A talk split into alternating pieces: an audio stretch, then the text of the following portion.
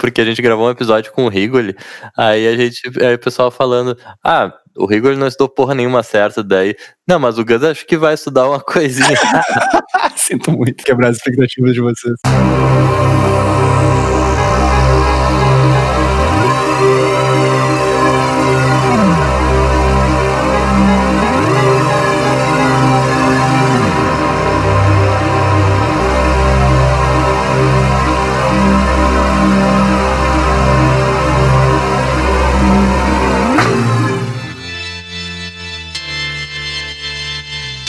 Olá, pessoal.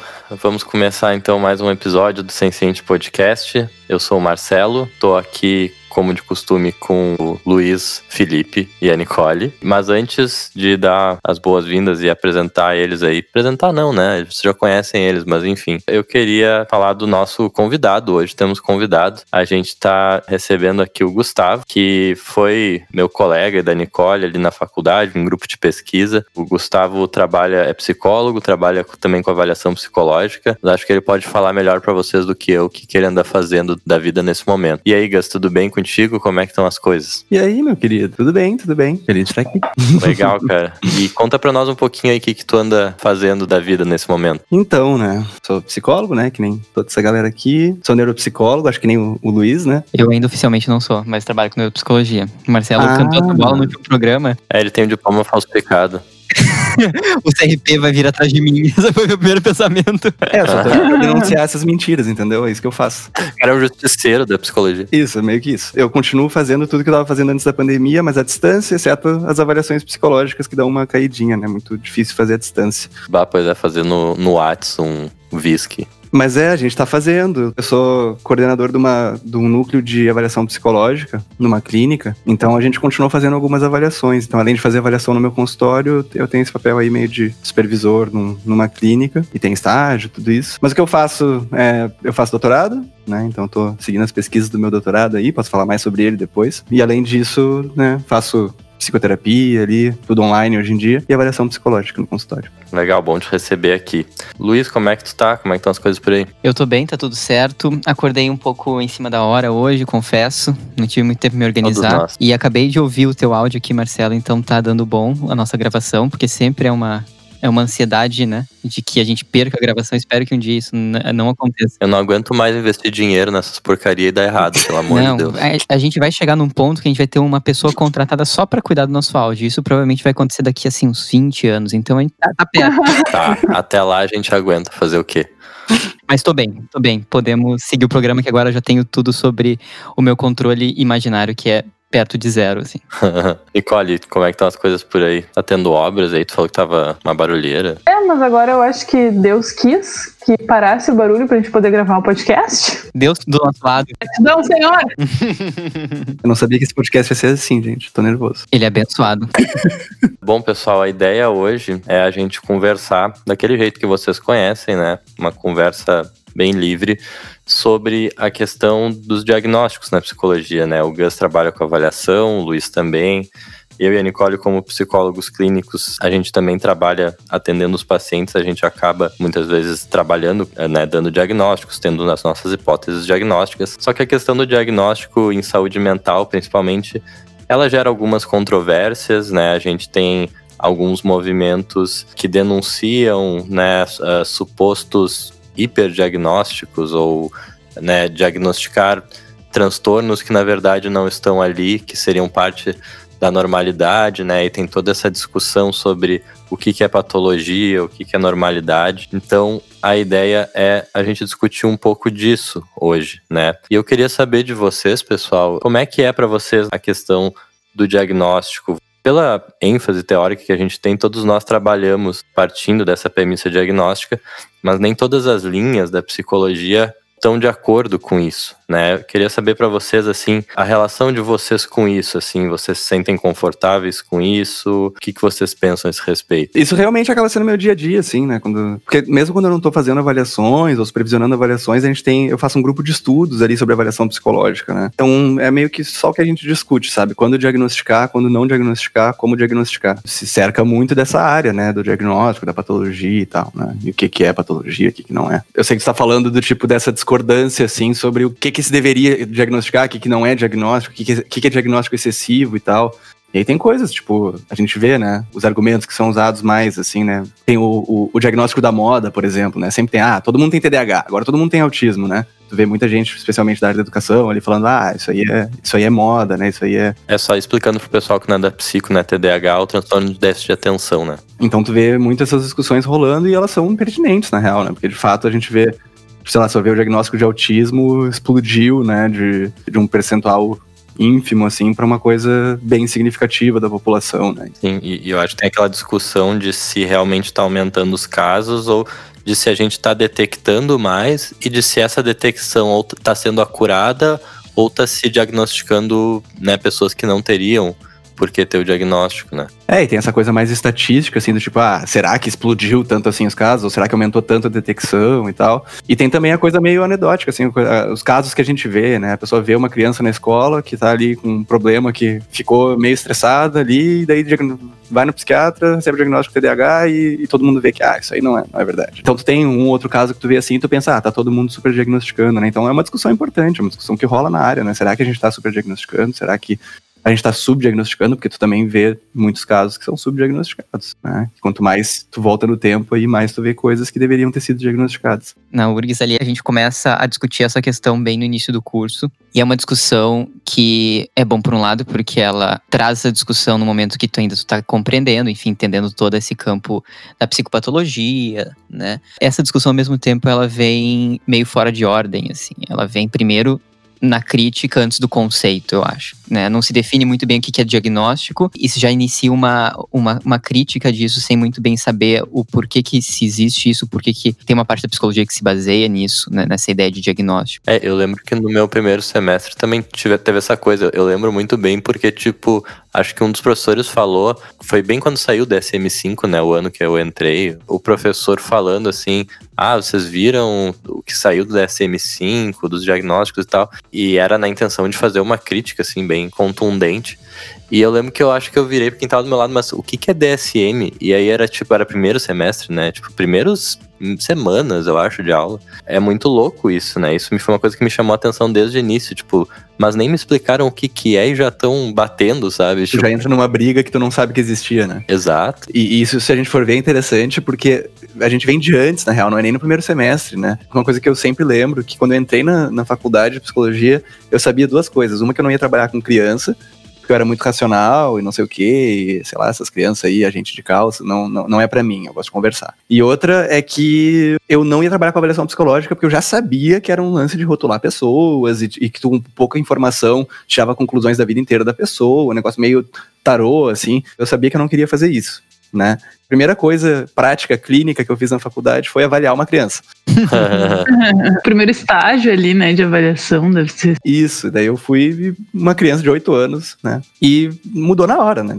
Enfim, é, é, é, o que eu mais faço hoje, né? Mas é interessante porque a gente já entra antes da faculdade, eu acho, com, rola um senso comum sobre diagnóstico, rola a sensação que tu tem quando tu preenche um questionário lá da Capricho e ele te dá coisas da tua personalidade, assim. Então tu já vem com, uma, com um pezinho atrás em relação a diagnóstico. Mesmo assim, quando alguém, sei lá, recebe um diagnóstico de depressão, por exemplo, dependendo, as pessoas ao redor também dizem, ai, mas hoje em dia todo mundo tem depressão uma desvalorização, como se isso não fosse real. Alguns professores, eu acho que eu também tive essa experiência que nem vocês tiveram no início, já se alimentam disso, se aproveitam disso para mostrar que eles são contra, assim, né? A crítica, ela é contundente, assim, ela, ela tem o, o ponto reflexivo, mas foi bem legal que tu trouxe isso, porque, pelo menos para mim, aconteceu da mesma forma, e eu acho que todo mundo que passa por essa experiência acaba levando alguma coisa junto que é realmente uh, avaliar, né? Passar por essa prática de avaliação, uh, usar o diagnóstico na sua definição para tentar compreender o paciente, porque a noção de diagnóstico, eu acho que a gente pode discutir até um pouco a definição para quem não é familiarizado com a psicologia.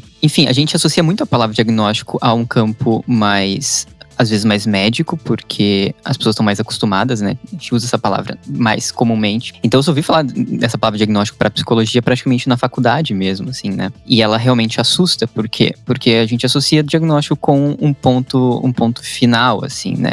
E quando tu começa realmente a fazer a avaliação, a compreender o que, que aquele diagnóstico é, como que ele se constituiu, né? Tu começa a compreender a utilidade daquilo. né? Sabendo das críticas, e por isso que eu retomo que as críticas são importantes, né? Acho que é interessante usar até uma coisa que o Luiz falou, né? Que é a gente, a gente pensa lá no ponto final do diagnóstico, mas, mas na verdade, quando a gente está fazendo um diagnóstico, o que a gente está fazendo é identificar possíveis causas, né? É, é descrever uma, uma apresentação né? E daí a gente tem os sinais, os sintomas e tal, né? Os relatos da pessoa, a gente descreve um problema e a gente tenta, tenta identificar possíveis causas, possíveis prognósticos, né? Possíveis como aquilo poderia seguir, quais são possíveis encaminhamentos, né? Então quando a gente está fazendo um diagnóstico, a gente está identificando um, um, problema, escrevendo ele e achando possíveis causas dele, né? Possíveis relações dele com outras coisas. Em linha bem geral, acho que descreve o que é um diagnóstico, não sei o que vocês acham. Perfeito, perfeito. Eu acho que em português a palavra que a gente, que a gente usa tanto para avaliação psicológica, psicodiagnóstico, ela confunde muito também. Às vezes ela assusta, né? Porque a palavra avaliação às vezes tem essa conotação de fazer uma medição, né? E, e muitas vezes a, o que vai acontecer realmente é uma comparação, uma medição nesse sentido de comparação com a norma, né? É curioso que e, em inglês se usa a palavra assessment, que eu acho que é uma palavra que ela tem um, um mais, assim, que é justamente você acessar aquela característica, né? Então tu muda um pouco o viés para aquele construto está avaliando, seja construtos de atenção, de memória, de as funções cognitivas ou aspectos emocionais, aspectos do neurodesenvolvimento, enfim, o que tu quiser acessar, né? Uma coisa que eu acho que é importante falar também, principalmente para quem não é da área da psico, assim, que às vezes é uma dúvida, né? Todos os diagnósticos em saúde mental, a gente não tem nenhum exame que vá detectar. O diagnóstico ele é feito por uma série de critérios de sintomas e a gente pode fazer a, a avaliação também, né? E o Gus e o Luiz vão ter mais propriedade que eu para falar, para tirar algumas dúvidas sobre alguns diagnósticos, né? Principalmente esses do neurodesenvolvimento, né? Como autismo, TDAH, que a avaliação possibilita ver melhor algumas características do que tu só perguntar para a pessoa. Mas em geral a gente tem o DSM, né? Que é o Manual Estatístico de, de Transtornos Mentais, né? E a gente vai fazer os diagnósticos por uma série de critérios clínicos, de observações clínicas. Então, por exemplo, a depressão, a gente vai ter que preencher uma série de critérios num determinado período temporal para que a gente possa dizer, olha, essa pessoa teve um episódio depressivo. Acho que é importante frisar isso, porque eu acho que isso também está um pouco no cerne das controvérsias, no sentido de que a gente não tem, diferentemente, por exemplo, de uma doença que a gente saiba, ah, tem bactéria tal que causa, no transtorno mental, né, inclusive essa diferença entre a palavra transtorno e doença tem a ver com a gente não ter clareza sobre a etiologia ou sobre todas as informações de prognóstico daquela doença, né? Não ter essa relação causal bem estabelecida não tem um exame que te dê diretamente existe diagnóstico ou não, né? Um exame, uh, uma, uma medida, uma mensuração, assim, tipo um gene, tipo, né? Um, um resultado num teste e tal. Então, não, não existe isso, é um, é um, diagnóstico clínico sempre. Todos os mentais são clínicos, né? É, exato. Eu, e acho que nesse sentido, assim, que talvez essa seja a brecha onde as críticas se constroem, né? Mas a, a própria ideia, por exemplo, a gente tem síndromes em outras áreas da medicina, também são síndromes que não têm o agente causal claro, mas que são, vamos dizer assim, gozam de mais respeitabilidade, assim, né, em termos de. Eu acho que a gente é atacado pelos dois lados, sabe, Marcelo? Porque essa crítica que a gente estava falando lá no início é tipo assim, ah, tu vai aplicar um, um testezinho e tu acha que isso vai falar de, da, da, verdade. Então acho que às, às, vezes isso que, que a gente está falando agora é importante porque as pessoas não, não levam em conta que o psicodiagnóstico, e a, a, a gente recebe essa demanda, né? Ah, eu quero um VISC, aplica um VISC. Então, as pessoas, às vezes as pessoas criticam a avaliação, o diagnóstico, justamente porque, tipo assim, ah, tu vai aplicar uma medida lá que tu acha que traz a verdade universal e tu tá ignorando que ela não traz a verdade universal. Né? Tipo assim, tu confia demais numa medida, numa coisa que é falha. Então, acho que muitas vezes a crítica, especialmente de dentro da psicologia, né, dos professores esses que a gente estava falando, a crítica parte daí. É essa galera que fica medindo com um questionáriozinho e acha que isso fala de tudo, né, na verdade.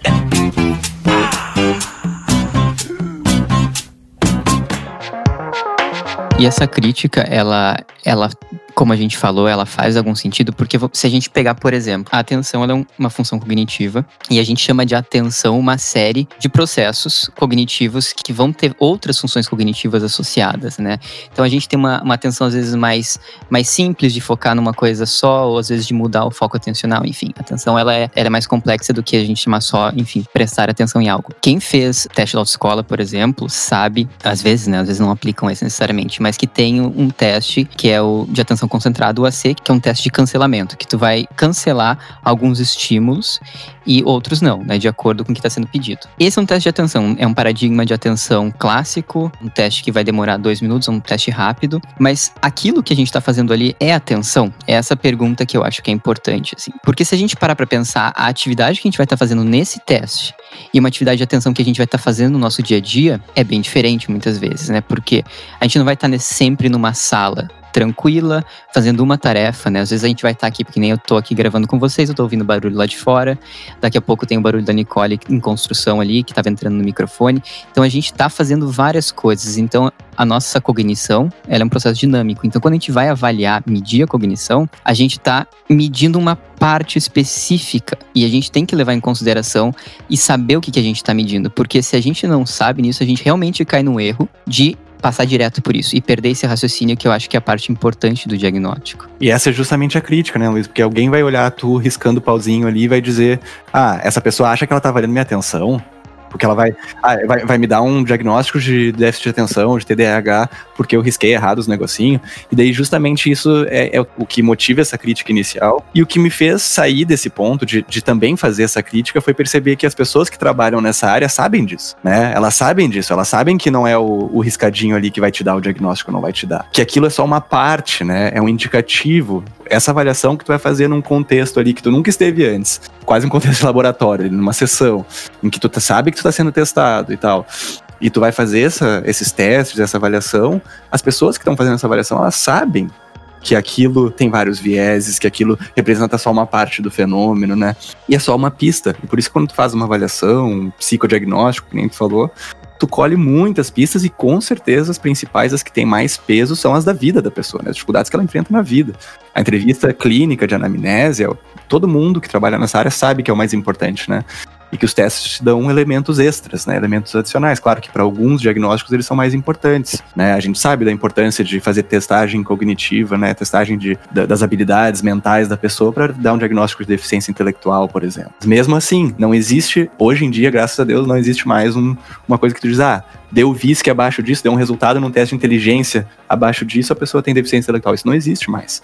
O que importa é se a pessoa é funcional, se a pessoa fazer essa avaliação clínica. Eu acho que em algum momento a gente aprende a desligar isso, né? A desligar essa. Porque a gente percebe que as críticas mais nesse sentido que a gente estava falando, mais de criticar o diagnóstico em si, não o processo, né? Vem de pessoas que não são da área, né?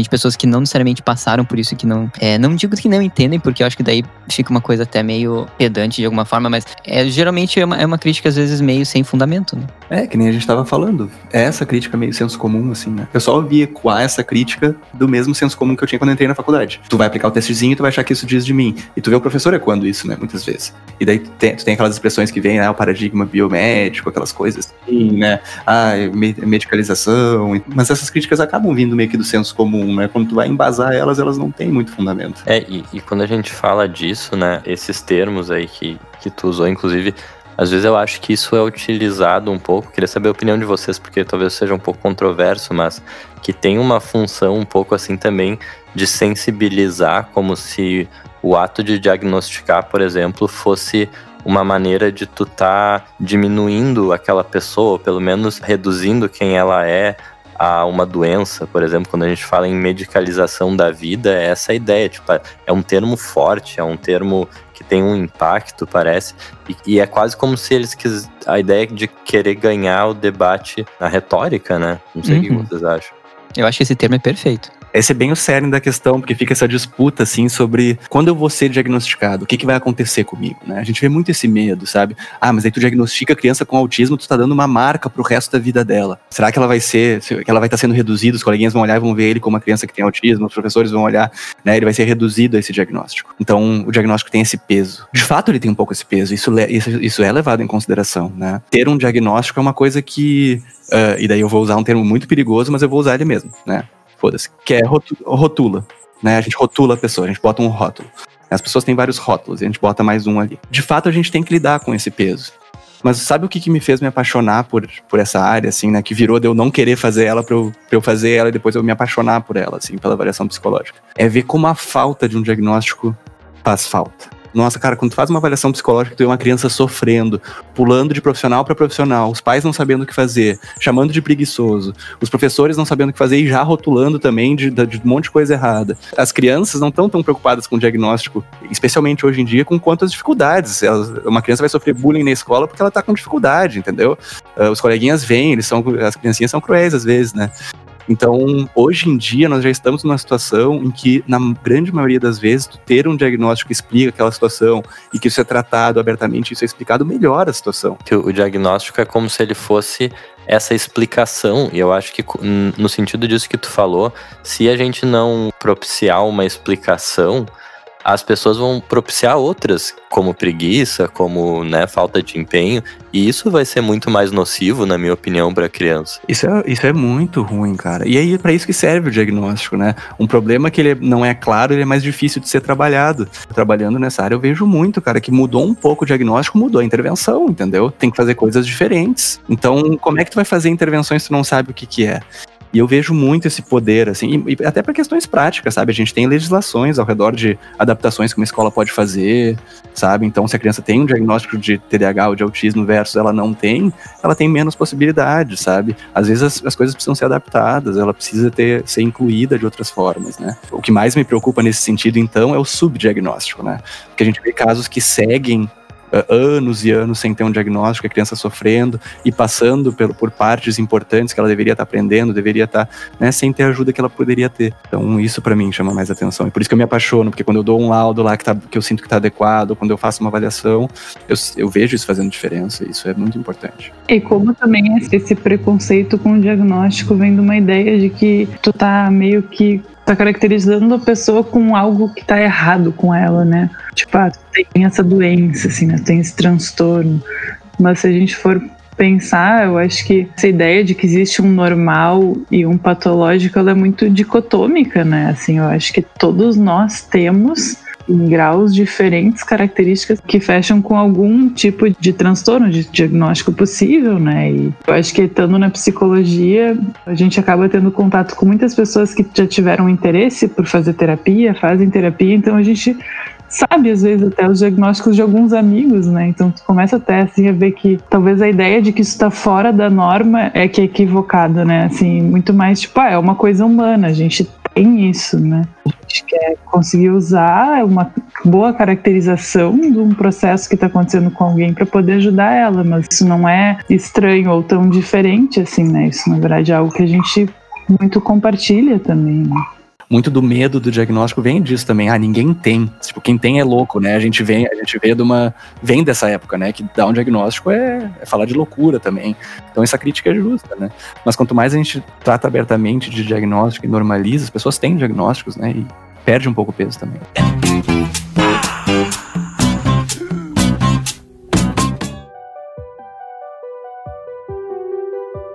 Eu gosto muito de, de trabalhar com idoso, né? Eu faço bastante avaliação e rehab de idoso. E na terceira idade tem uma coisa bem interessante, assim, para discutir essa questão do, do funcionamento normal ou patológico, porque muitas vezes a gente vai ter um idoso que vai entrar ali nos seus 60 ou até antes, às vezes, e que vai começar ter perdas cognitivas que fazem parte do desenvolvimento, mas que não causam prejuízos funcionais. Então a pessoa, enfim, ela consegue fazer a sua rotina, consegue fazer, mas ela resolve fazer uma avaliação porque, enfim, ela viu uma reportagem, achou que isso pode ser importante para saber como é que ela tá, ela vai lá e faz a avaliação.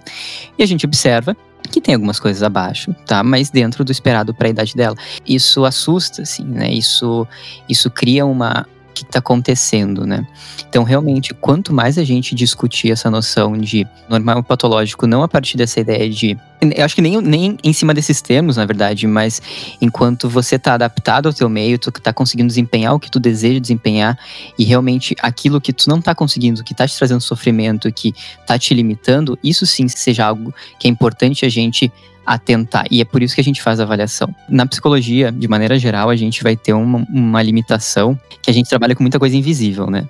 Tipo, a gente tá falando aqui de atenção, de às vezes de aspectos emocionais, e muitas dessas coisas são construtos, né? Construtos são definições, né? E que a gente não vai conseguir pegar a atenção, a gente não vai conseguir medir a memória de uma maneira concreta, física, né? A gente tá medindo a partir de um modelo, né?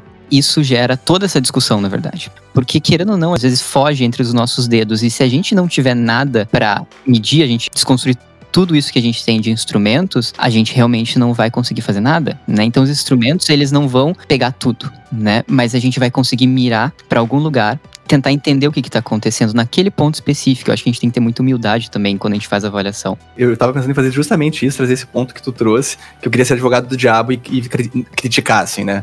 Falar um elemento de crítica que eu acho que é muito poderoso para contra, né, esse tipo de testagem, avaliação psicológica que é justamente esse, né? Quando a gente trabalha nessa, na incerteza, no que a gente não sabe. Que toda essa área que o, o, teste não mede, tudo isso que a gente, né, que a gente não sabe se é memória ou se é atenção, a gente não sabe isso mesmo. E eu acho que fala dessa, dessa humildade que tu estava dizendo aí, né? A gente tem que saber que a gente não sabe, né? Realmente, a gente vê gente errando por dizer, ah, não, eu medi a atenção dela aqui e deu ruim, então tem TDAH, a gente vê isso acontecendo. E essa é uma crítica justa, a gente tem que saber. E outra coisa que eu ia trazer daí com base nisso, que eu tinha pensado em trazer antes, eu sempre quando falo de diagnóstico, de psicopatologia, em grupo de estudos, coisa assim, a gente já, a gente já quebra um, um, pressuposto no início, que é, pessoal, o DSM é um manual estatístico, né, diagnóstico dos transtornos mentais. Como é que a gente define quando uma coisa passa a ser patológica, quando que está diferente do esperado, ou quando passa a ser patológico, né? E a resposta para isso é que é arbitrariamente. Né? Alguém disse, bom, aqui, aqui começa a ficar ruim demais. Tem espaço para crítica nisso? Óbvio que tem, entendeu?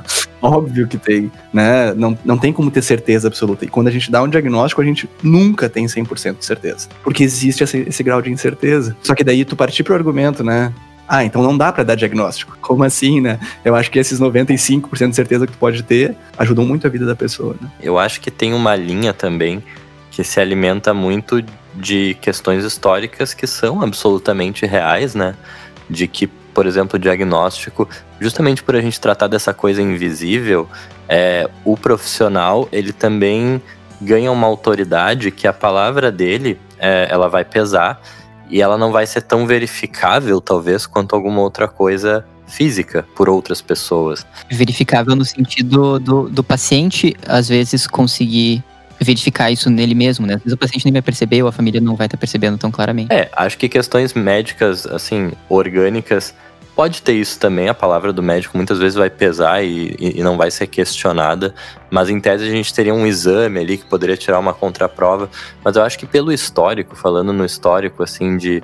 Uh, da ideia assim de que tu poderia, né, por exemplo, internar alguém por uma doença mental por uma questão de conveniência. Ah, o marido que conhece o médico e manda internar a mulher por alguma questão de conveniência, uma pessoa que não tem um transtorno mental que exigiria esse tipo de intervenção. Então acho que tem todo um histórico que é real de abuso de poder nessas situações. Não sei o que, que vocês pensam sobre isso, mas que acho que também se joga um pouco para hoje. Mas aí eu acho que volta aquela coisa assim de usar coisas, pontos reais da, da história, assim, para dizer como se isso ainda fosse feito hoje por todos os profissionais, de que tem uma malícia intrínseca na ideia de diagnóstico. Mas tem que internar mesmo essa situação. Ela que pesou muito.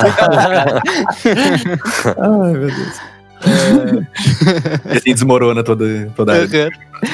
Quando a gente estava planejando esse programa, todo esse desenvolvimento que a gente comentou aqui do DSM, que está na sua quinta edição, ele veio se atualizando, né? Então o DSM é esse baita livro que dá para usar muito de peso de porta, assim, para segurar a porta, porque ele é um troço gigante, assim. Ele é um manual, né? Então ele vai te pontuar aspectos de cada transtorno para tu, enfim, bater ali com, com aquele caso. E como o Gus estava falando, é um pouco arbitrário, né? Um pouco para ser gentil, né? O transtorno vai estar tá ali, mas vai pegar cada pessoa de uma forma diferente. Não TDAH, uma pessoa vai ser diferente na outra. Por quê? Porque ela vai ter uma interface com o dia a dia dela diferente. O próprio DSM-5, que é o último DSM, vamos dizer assim, o mais recente, que já agora já tá velhinho, né? Ele é de 2013, né? Então, ele já tá com seus 7, 6 anos, né? Indo para 7 anos. Isso para ciência é, é bastante tempo, né? Se a gente parar para pensar assim. O próprio DSM, quando ele foi lançado, ele já tinha críticas envolvidas, já tinha críticas sendo feitas a ele, e é essa forma de organizar os transtornos mentais, assim, que eu acho que isso é bem interessante de a gente discutir. Por quê? Porque o DSM, o DSM é ótimo, mas o DSM ele vai ter essa organização por transtornos, que vai ter, enfim, os critérios. Mas se a gente parar para pensar, um transtorno mental, ele não é essa linha definida, essa fronteira bem definida, né? A pessoa vai ter um funcionamento que às vezes vai ter um pezinho lá num canto, vai ter um pezinho aqui nesse. Então, muitas das dúvidas diagnósticas e hipóteses que a gente vai gerar, uh, se a gente considerar só aquela linha do transtorno, a gente vai provavelmente é, deixar coisa de fora. Né? Então eu, eu, sinto que a, o caminho está sendo cada vez mais flexibilizar essas fronteiras entre os transtornos, né? Tentar compreender eles de uma forma um pouco mais ampla. Não sei o que, que vocês pensam disso. Ah, eu concordo muito, assim. Acho que, de novo, né, a gente vai pelas críticas ao DSM, né? Quais são as críticas possíveis ao DSM? Elas são diversas, possíveis e com razão. O Instituto de Mental Health lá dos Estados Unidos já prometeu aquele boicote, esse tipo de diagnóstico, né? Então a ciência hoje parte muito para para ver essas dimensões aí da funcionalidade, né? De ver, de dar diagnósticos com base nessa interação de fatores, né? As análises que são feitas na ciência partem para isso. Mas enfim, a gente ainda tem um modelo que serve para clínica, que é esse de saber de olhar sinais, sintomas e botar fronteiras entre os diagnósticos, né? Ver se tem um, se tem mais de um. Mas outras críticas, né, que são feitas ah, e aliás, né, uma coisa que é uma curiosidade, uh, e eu não sei de onde eu vi isso, depois eu fui atrás de referência e não achei, para mostrar que eu não estava inventando, mas como eu não achei, talvez eu esteja. que é, vocês veem que a própria capa do DSM, né, pra quem nunca viu a capa do DSM, ele tem um, uma, uma parte branca no meio que vai ficando azul, assim. E eu tenho certeza que alguém me falou que isso representa o contínuo, né, que é uma abordagem do DSM-5. Caralho, eu vou abrir aqui agora olhar Nossa, isso aqui, eu nunca tinha isso. reparado que é estabelecer o contínuo dos transtornos mentais. O, o, o espectro autista, por exemplo, tem essa ideia de espectro. Parece aquelas coisas de jogo, tá ligado? Que tu aperta vários botões no menu principal e destrava uma opção secreta, um personagem secreto. Uhum, muito isso, nunca tinha reparado. Que é, e, e, e, ele tem essa abordagem do DSM, né? ele traz mais isso. Traz mais a questão também de tem que provocar sofrimento, né? Pra gente não diagnosticar pessoas que não estão sofrendo, que nem vocês estavam falando, assim, né? E tem outras críticas diversas que a gente pode fazer. Bom, o DSM, algum, algum tempo atrás, eh, patologizava a homossexualidade, né? Por exemplo. E orientações de gênero, e identidades de gênero diversas e tal. E isso, isso é uma discussão tensa. E aspectos culturais, né? Tem transtornos que se apresentam de maneira diferente, isso não está tão previsto. A gente sabe que os estudos são feitos na maior parte com americanos, europeus e, enfim, tudo isso é, são críticas justas. É, e eu acho que é importante a gente estar tá atento a quais críticas são justas, né? Justamente para que a gente possa criar um caminho unificado entre pessoas que estão interessadas em entender o fenômeno mais do que em defender uma ou outra bandeira, né?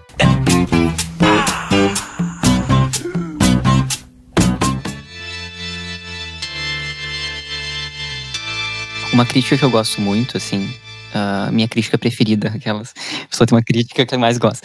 Eu acho que assim, o valor do DSM, o principal ponto que eu gosto dele é, claro, por ele ser manual, mas principalmente porque ele é a linguagem comum entre nós psicólogos, entre nós do, do, vamos dizer assim, da rede de saúde, e que todo mundo meio que sabe conversar sobre. Eu acho que é super importante a gente ter um material em comum, porque Imagina não ter isso. Exato. Então a gente recebe às vezes encaminhamento de médico, a gente entende o que, que o médico está pedindo e se a gente devolver a partir daqueles parâmetros, o médico vai conseguir compreender o que, que a gente está falando, né? Se cada um falar a partir do que acha, isso fica uma confusão sem fim. Mas saindo um pouquinho disso, assim, eu acho que o DSM, ele tentou fazer isso, né? De tentar, como bem como tu trouxe, assim, da imagem, assim, achei maravilhoso essa imagem, eu nunca realmente tinha reparado nela. Dessa transição, né? Desse, desse degradê, né? De um transtorno por outro, né? Na época do DSM também já teve essa construção de entender os transtornos mentais como uma série de fatores, né? Porque, claro, o DSM vai dar o diagnóstico clínico, mas entender os aspectos nosológicos daquele transtorno, né? Qual que é a origem daquilo? Da onde que sai aquilo? né? São aspectos do neurodesenvolvimento, são aspectos emocionais que influenciaram no neurodesenvolvimento. E o que está percebendo é uma intercomunicação de tudo isso, basicamente, né? Então, tudo está meio que conversando. Por exemplo, se a gente tem um quadro de depressão, aquilo vai influenciar na tua cognição. E vice-versa, se tu tem um déficit de atenção, provavelmente tu vai ter dificuldades em lidar com o teu dia a dia, que provavelmente isso vai ter impactos uh, emocionais. E fora aspectos genéticos que vão estar muito envolvidos, então é a gente desfaz essa fronteira e cai num problema muito maior e muito mais interessante, mas que também a gente corre o risco de se perder muito nisso, né? Eu concordo com o Gus, assim, nesse sentido, a gente tem que usar isso, mas mantendo o olhar sempre aberto de tá, vamos entender esse processo aqui que tá acontecendo. Quem foi essa pessoa na infância? Quem é essa pessoa agora, né? Tem que entender as falhas desse processo, mas não quer dizer que o processo é inútil. Então, a gente estava falando sobre o argumento, ah, o diagnóstico é 100% acurado e confiável, né? E, e, e abrange todas as áreas e é 100% evidenciado como seguro e certo. Não, não é. Agora, se a gente vai para o outro argumento de que não existem transtornos, não existe psicopatologia, não se deve diagnosticar, Bom, a gente tem evidências muito boas de que não, né? Não, não, isso não faz sentido, né?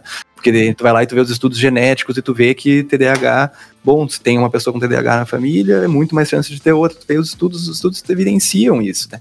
Tem uma coisa genética que, que mexe com a tua atenção tem outra coisa genética que faz com que tu tenha maior probabilidade de ter dificuldades de interação, não sei o que, tal, tal, tal, e a gente chama isso de autismo. Poderia chamar, a gente pode discutir onde deveria estar a linha, a gente pode, sim, a gente vai sempre discutir isso, né? E o, e o, clínico que diagnosticar vai sempre ter a preocupação de se ele está diagnosticando certo, né? Se existe, qual é a margem de erro ali, vamos dizer assim. Mas existe essa, essa coisa que talvez a gente esteja nomeando meio torto, não sei o quê, essa coisa existe, né? E, e na maioria das vezes, nomear ela é importante. Essa nomeação eu acho que é um assunto que a gente conversa bastante na psicologia, mas é importante a gente trazer assim o quanto dar nome para as coisas tranquiliza uh, a pessoa, né? Ah, e, cara, com certeza. Porque imagina que a gente tá num sofrimento, imagina que a gente tá com uma dor, tá? Vamos pensar, vamos puxar para um lado bem físico e que todo mundo passa. Mas a gente tá com uma dor que não passa, que a gente tá duas semanas, o que, que a gente quer? A gente quer ir no médico e o médico falar: isso daqui provavelmente é isso. É isso que a gente vai fazer. Imagina tu chegar no médico, tu sair de lá da mesma forma que tu entrou esquece, esquece nomear essa dor, vive a dor. Exatamente. Então a gente precisa ter essa noção, né? Cara, deixa eu só falar mais uma, né? Que disso tá falando é genial. Hoje, né, como eu tô trabalhando nessa coordenação, deu, deu uma explodida dos casos. Eu supervisiono muito mais casos até hoje do que eu atendo, né? Então eu vejo muitos casos passar. E quando a gente vê uma pessoa que tá começando a fazer avaliação psicológica, a gente vê em todas, assim, né? Esse medo do tipo, cara, eu tô vendo que é esse diagnóstico. Imagina eu dizer isso para os pais, sabe? Imagina eu dizer isso para a pessoa. Nossa, vai ser um, vai ser essa rotulação, vai ter toda essa carga negativa. A gente vê esse medo da entrevista de devolução, né? Que é aquela que a gente fala para a pessoa, que a gente dá o laudo. Muitas vezes não tem um diagnóstico, mas quando tem, né, a gente vê esse medo todo mundo que trabalha com avaliação, né? Eu hoje, quando eu vou dar um diagnóstico, eu tenho esse friozinho na barriga também. Mas o que que eu vejo, tipo assim, ó, cara, eu teria que eu teria que fazer uma análise para ver se não é 100%, tá?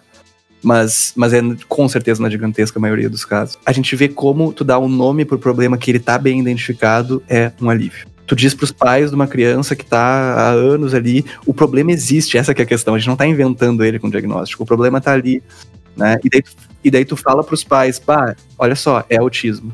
Ah, sim, do, dos pais sentirem que eles não não loucos, né? Também, assim, que eles estão enxergando uma coisa na criança.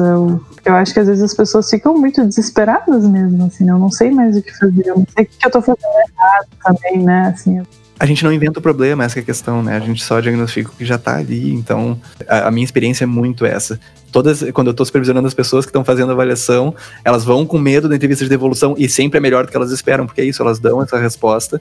Acaba dando esperança para as pessoas, né? Dependendo de como a pessoa conduz essa a devolução, né? Isso já vai sendo encaminhado para um tal, tá, o que, que a gente pode fazer com isso. Com certeza, e mesmo que seja um baque, os pais estão com medo, ah, eu não queria que fosse autismo, eu não queria que fosse deficiência intelectual, mesmo quando é esse o caso, ainda a devolução, se ela está se ela tá se baseando nos fatos ali, é um alívio pelo menos a gente sabe como começar a trabalhar agora. E é bem o raciocínio, eu acho que é, que é esse que é válido. A pessoa que vai entrar ali, por mais pesado que seja o diagnóstico que ela vai receber ou que o filho dela vai receber, vão acontecer várias coisas, assim, que eu, que eu percebo também da, da, minha prática. Uma das primeiras coisas é essa sensação que às vezes surge de culpa, né, que, que sai de cena nessa situação.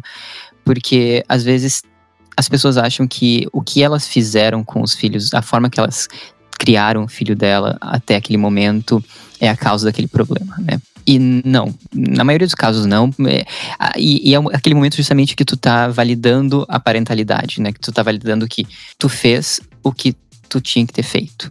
Tá? Tu, tu fez dentro das tuas possibilidades. Nem sempre é o melhor, claro, né? Isso a gente sabe que, que nem todo mundo vai conseguir uh, fazer na hora certa o que deveria ter feito, mas tu fez, tu tá vindo aqui, tu tá vindo investigar, tu fez, tu foi atrás. Né? Esse é um, é um ponto que geralmente alivia bastante. E outro ponto é, por mais difícil que seja o transtorno diagnóstico, se aquela pessoa não tivesse o diagnóstico, não teria prognóstico, não teria tratamento e ela estaria certamente muito pior. Então, quando eu penso bem racionalmente sobre isso, sim, eu fico muito mais tranquilo, porque por mais pesado que seja o diagnóstico, é melhor aquela pessoa ter aquela resposta e saber o que fazer do que não ter.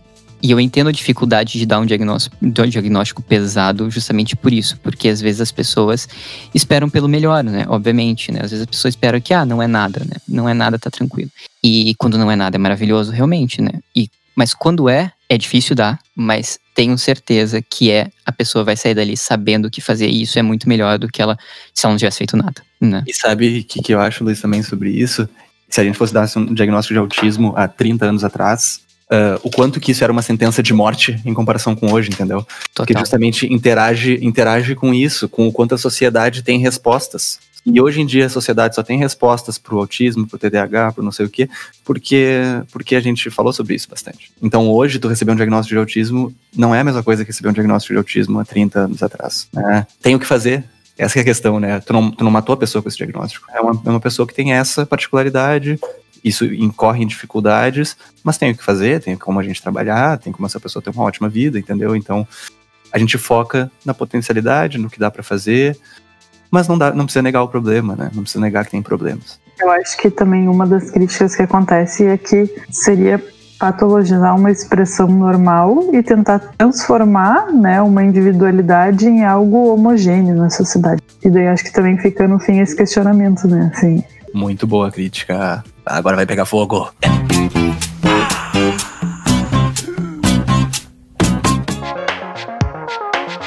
Gente fez um programa que é o com o Marcelo Rigoli, que a gente discutiu um pouco da questão de, de sofrimento e arte, e a questão de artista ter, ter sofrimento, enfim. E muitas vezes a expressão artística vai estar muito vinculada com aquele transtorno, né? Porque essa crítica que a Nicole trouxe, às vezes sai muito de, também desse aspecto, assim, de uma esquizofrenia, de um funcionamento mais esquizo, e a pessoa é um artista e está em sofrimento, mas está produzindo arte, enfim, Van Gogh. Então é, é, bem contundente essa pergunta e a gente tentou responder. Que ele não te ouça, Luiz. Dessa vez eu vou entender. Uhum. a gente relaciona essa coisa do, ah, da criatividade com mais desregulação emocional e tal, assim.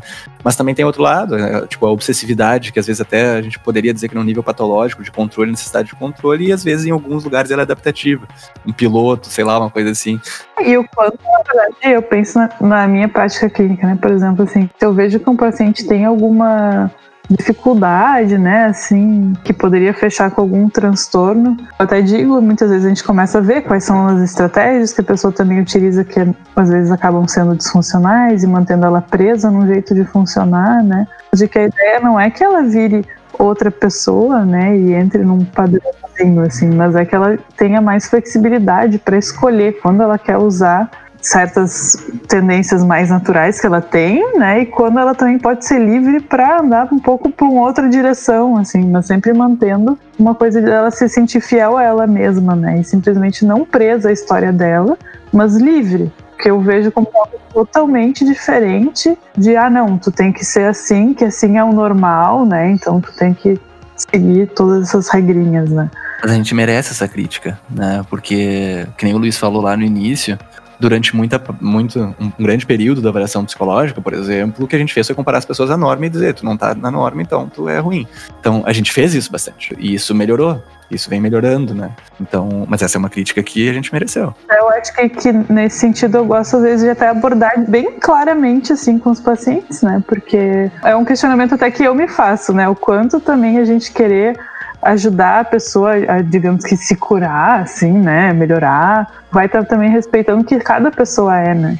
Eu acho, assim, e, e é total eu acho, pelas coisas que eu vi, assim, nunca uh, vi nada exatamente escrito, assim, tô, tô jogando opinião pro alto.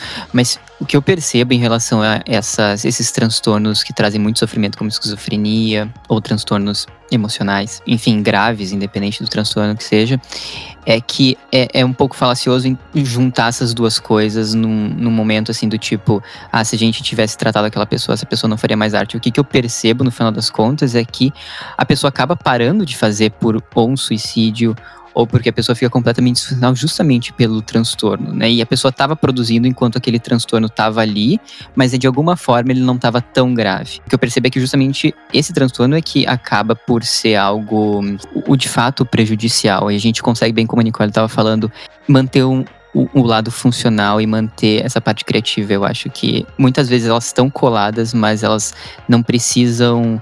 É, uma coisa não, não morre quando a outra sai de cena, né? Nem sei eu, se eu vou botar isso no programa, pegando ali bem o, a ideia de que um transtorno mental, ele é algo que vem de várias, várias linhas, né? Vários genética, a parte do desenvolvimento, enfim, faz parte aquele aspecto da pessoa e esse aspecto da pessoa vai ter o lado que vai trazer a dificuldade o lado que vai trazer, enfim, a, a flor da criatividade, a tri. Não vou colocar certo essa parte.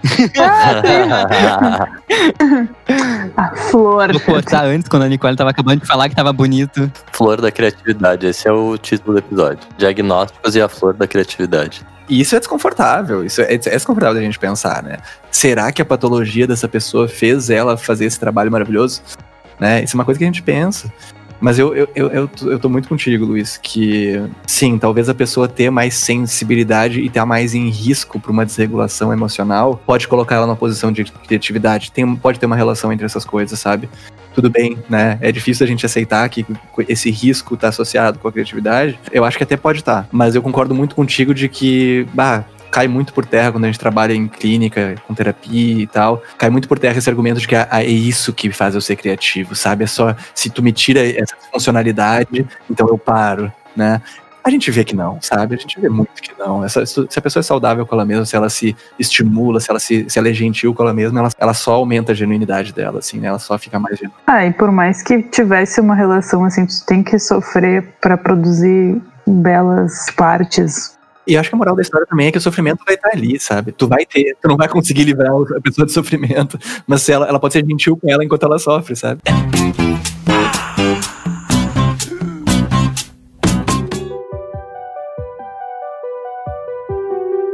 Bom, pessoal, então está se encaminhando pro, pro final do programa, né? Queria saber, Gus, mais alguma comentário sobre o programa, sobre o assunto? Como é que foi pra ti aí? Acho que não, meu querido, muito legal. Pô, a gente saiu, não achei que a gente ia discutir tudo isso, né? É sempre uma surpresa pra nós também. É, obrigado por me convidarem, gente. Maravilhoso podcast. Luiz, Nicole, palavras finais? Quero agradecer realmente o Gus a participação. Agora a obra tá todo vapor aqui atrás, fazendo uma ótima trilha sonora para os nossos ouvintes. E foi um prazer aí. Gus, muito obrigado. Traremos assuntos pertinentes que a gente vai pensar em você, porque a gente curtiu muito gravar contigo, então. É, vamos ter que te chamar de novo aí, cara. É, já vai. Tu querendo ou não, tá? Foi um convite sem opção, tá? A gente vai te chamar. Ok. Tchau, pessoal. Abração. Então tá, pessoal. Tchau, abraço. Valeu.